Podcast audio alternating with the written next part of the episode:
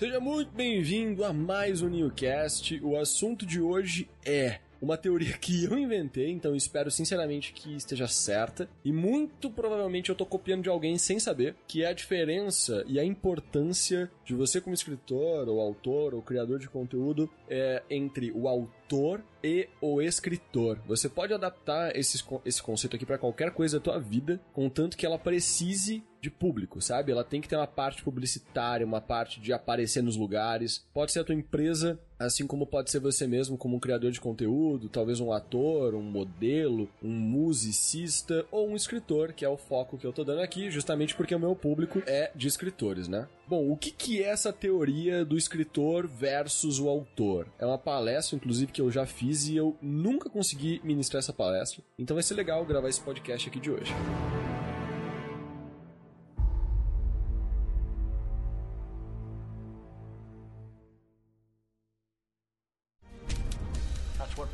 lose sleep over, you know? Are you really making books better or just making them different?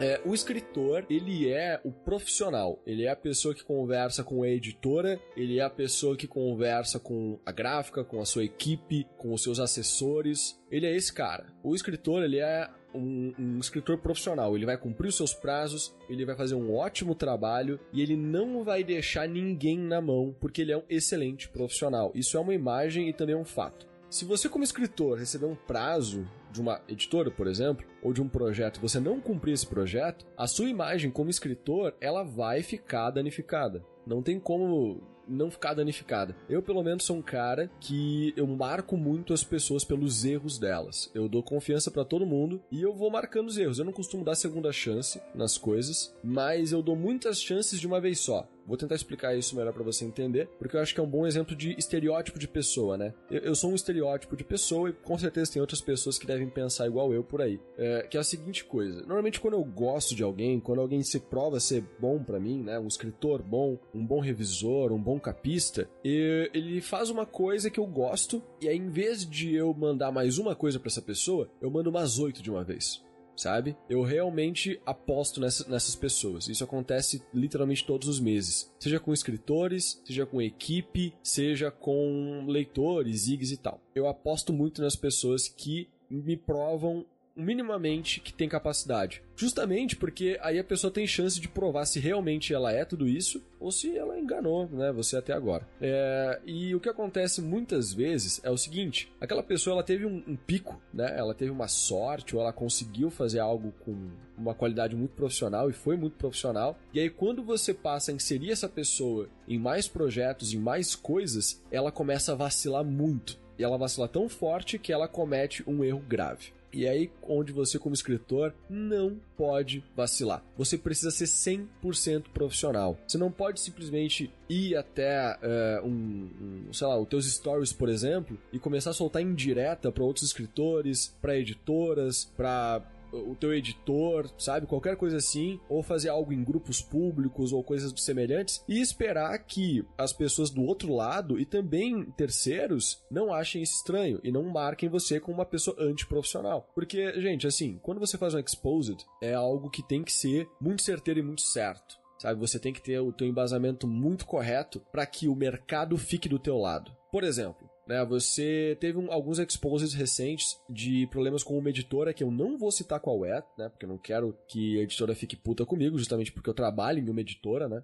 Mas era um problema onde uma, uns dois autores, eu acho, diferentes, de obras diferentes, começaram a reclamar publicamente com vídeo de IGTV, com stories, que essa editora, em, em, circunstância, tinha cobrado deles um valor e tinha dado um prazo de entrega de exemplares, e esses exemplares não foram entregues, e toda vez que se conversava com a equipe, a equipe dessa editora é, passava um prazo novo, ou seja, adiava, adiava, adiava, adiava, e esses livros nunca chegavam. É, se isso é fato, né? Se a pessoa pagou, ela tinha um prazo, esse prazo não foi cumprido, a editora deu outro prazo, não foi cumprido, aí, na minha opinião, você já pode fazer um expose e tá tudo certo entendeu? Se os prazos não são cumpridos uma vez, eu acho que você ainda tem chance de dialogar com a galera. Não que a Flive tenha esse tipo de problema, glória a Deus, eu acho que a gente não sofre com prazo, mas isso é, isso é por muito sacrifício de toda a nossa equipe que trabalha muito forte e também é uma equipe bem grande para conseguir dar conta de tudo. Mas atrasos não é um problema que a gente enfrenta, mas é um problema muito comum por aí. Mas eu já sofri atrasos como autor, né, com editoras e gráficas e tal. E assim, a primeira vez eu sempre perdoo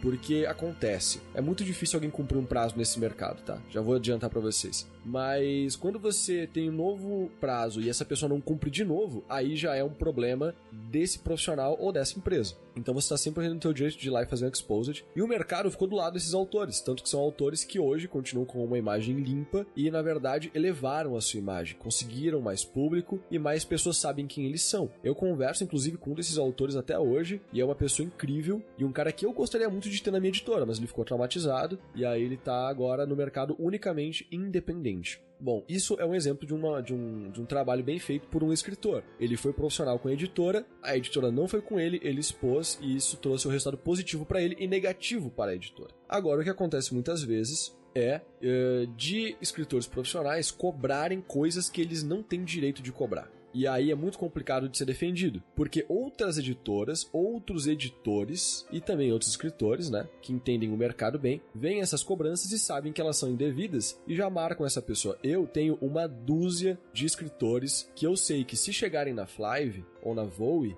eu, como editor, vou recomendar que não seja aprovado. Porque são pessoas que eu sei que são problemáticas. Problemáticas no sentido de é, trabalham sempre numa num lado contrário do lado correto do mercado. Só o que a gente quer é trabalhar. Sendo escritor, sendo editor, a parte profissional, a gente só quer trabalhar. Trabalhar e ser profissional. Ter prazos cumpridos, metas batidas, é um trabalho bem feito e contratos muito claros e objetivos. É isso que a gente quer como profissionais em todo o mercado. E quando você tem escritores que agem é, de forma de autor o tempo inteiro, você acaba batendo nessa parede e tem pessoas sim que são marcadas e óbvio que todas as editoras e editores têm uh, as suas pessoas ali que eles sabem que pode gerar problema. Então, esse é o tipo de coisa que acontece quando você, por exemplo, cobra de uma editora. Por exemplo, tá? Eu publiquei o meu livro pela Novo Século. O, o Nova Rajux foi publicado pela Novo Século lá em 2017 e é um livro que eu sempre soube que o que estava em contrato era cumprido. O que não estava em contrato eu nunca poderia cobrar deles, que era o sucesso.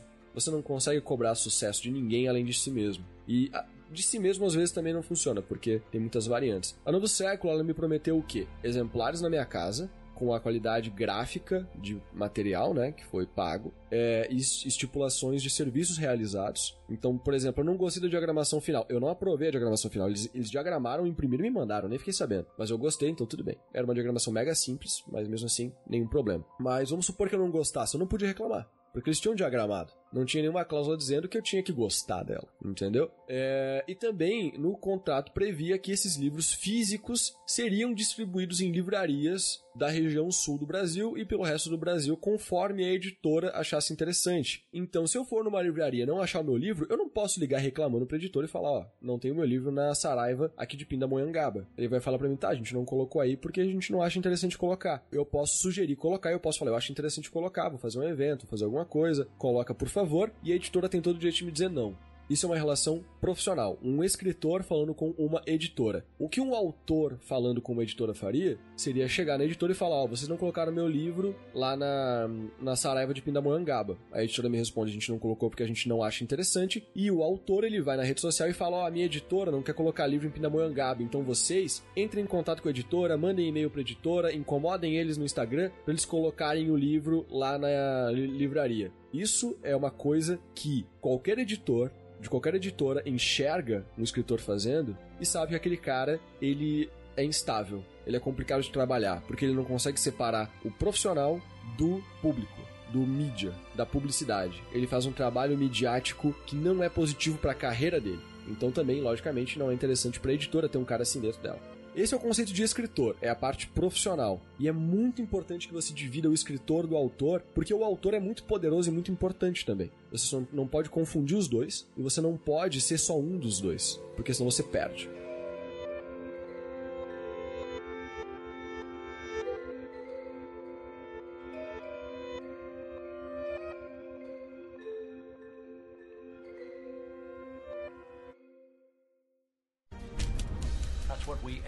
Lose sleep over, you know? Are we really making books better or just making them different?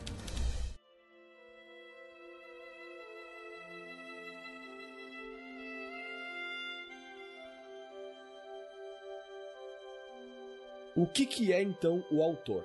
O autor é um conceito de mídia. Quando você fala sobre J.K. Rowling, você fala que ela é uma mulher que teve que mudar o nome dela para ser publicada, que ela foi negada por dezenas de editoras e quando saiu o livro dela explodiu e que ela surgiu literalmente do nada e que ela conquistou fãs, fãs, fãs de forma orgânica e natural. E isso é uma baita de uma bobajada, porque não é assim que funciona.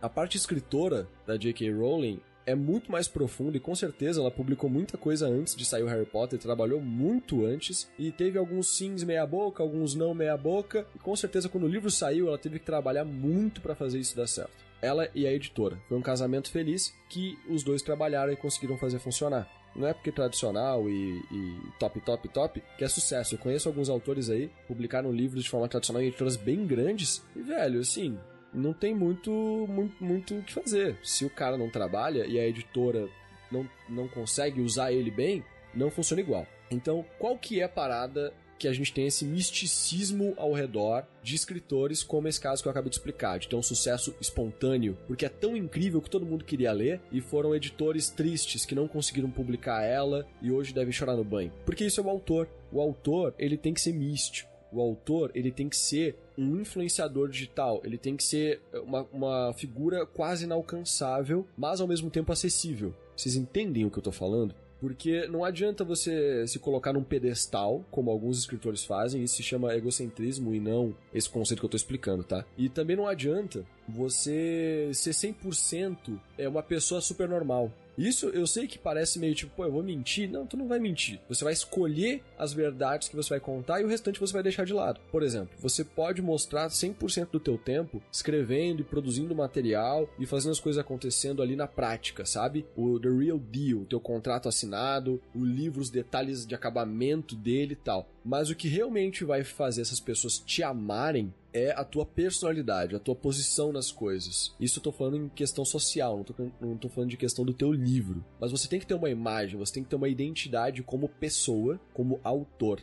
E aqui a gente pode aplicar para empresas, né? Empresas em rede social, tipo a Netflix e a Flive também, né? São, elas têm uma personalidade. Enquanto nos bastidores, nos escritórios delas, são profissionais, né? São escritórios com pessoas trabalhando e tal. Por mais que tenha todinho na geladeira dos caras, não quer dizer que eles não trabalham o dia inteiro. É porque esse todinho faz parte da identidade visual e social daquela empresa. A mesma coisa tem que ser com você. Você tem que ter uma identidade visual, e aqui eu não tô falando sobre se vestir de um jeito ou tal. Não, você tem que ser simpático ou não simpático. Você tem que saber quem é você e expor isso para as pessoas de uma forma que elas consigam entender, que você cria um misticismo. Se alguém pergunta se você tem um ritual de escrita, você não pode responder simplesmente eu escrevo quando eu tenho vontade e saio os negócios. Você não pode falar, não, todo dia eu acordo às 5 da manhã, eu escrevo tantas páginas e eu vou pro meu trabalho. Você tem que responder o seguinte para ela: eu não tenho um ritual de escrita porque quando a história vem, ela precisa ser escrita e eu sento no computador, eu sento no meu tablet, eu escrevo aquilo, eu jogo tudo para fora e aquela história é muito poderosa para eu ficar segurando e escolhendo quando eu vou escrever ela. Ou você pode falar: sim, eu tenho um ritual, todo dia eu acordo às 5 da manhã, que é o horário que eu sinto que eu tô mais confortável para contar aquela história, e aí eu sinto que ela vem melhor, eu consigo expressar o que eu quero passar para as pessoas, e depois que eu escrevo, eu deixo o meu texto de lado e eu vou trabalhar, porque eu só vou ver isso lá na frente quando o livro estiver concluído. É a mesma coisa, só que você contou de uma forma mística de uma forma que a pessoa pode falar: olha que incrível esse cara, a história domina ele. Olha que incrível esse cara, ele domina a história. E não tipo, ah, eu escrevo às 5 da manhã, 10 páginas por dia, porque é o tempo que eu tenho disponível para escrever. Olha que resposta bunda.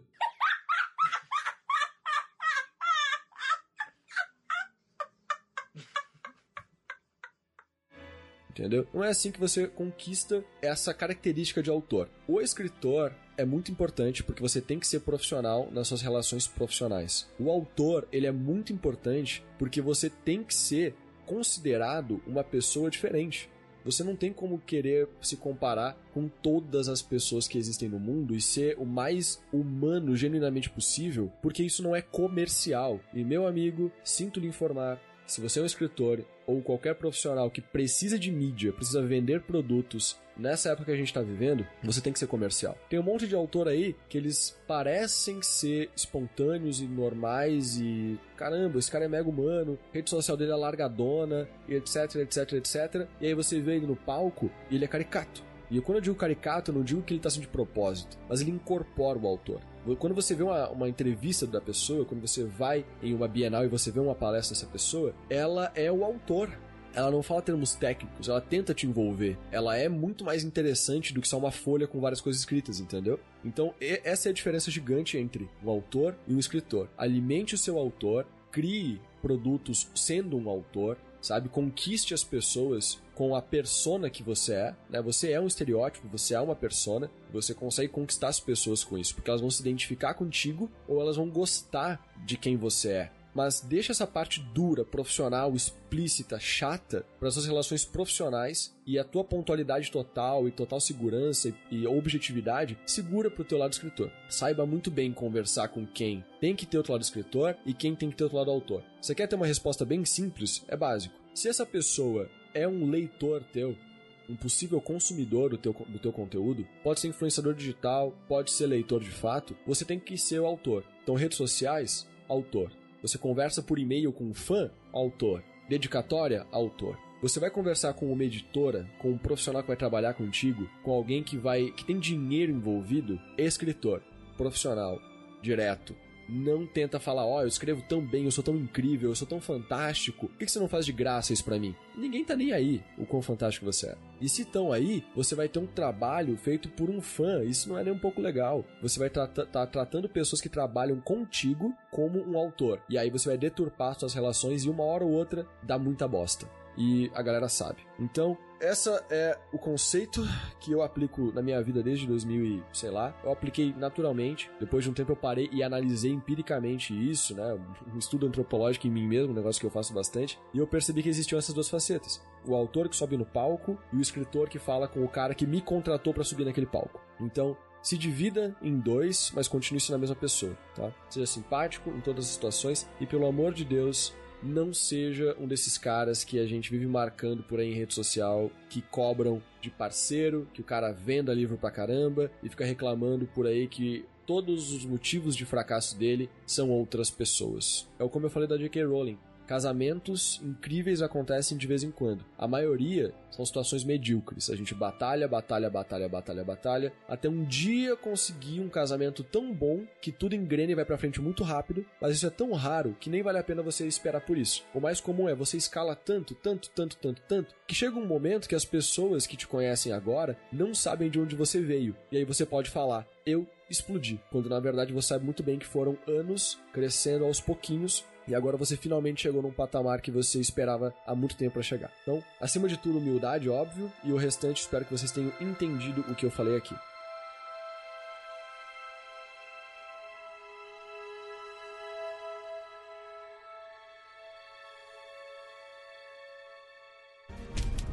That's what we editors lose sleep over, you know? Are we really making books better or just making them different?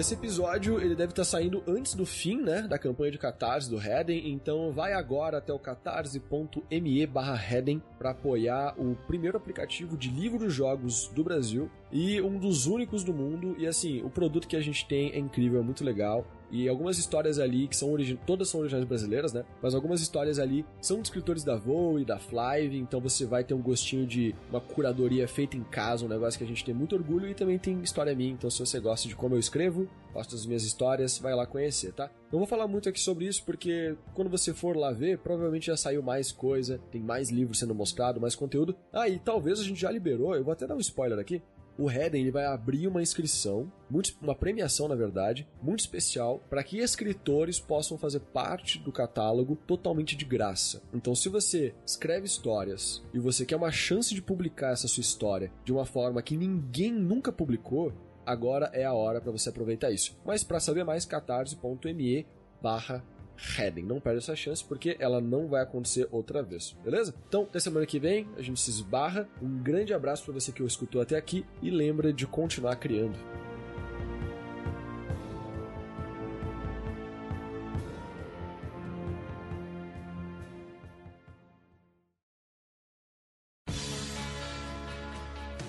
Este podcast foi editado por Christian Durden Podcast.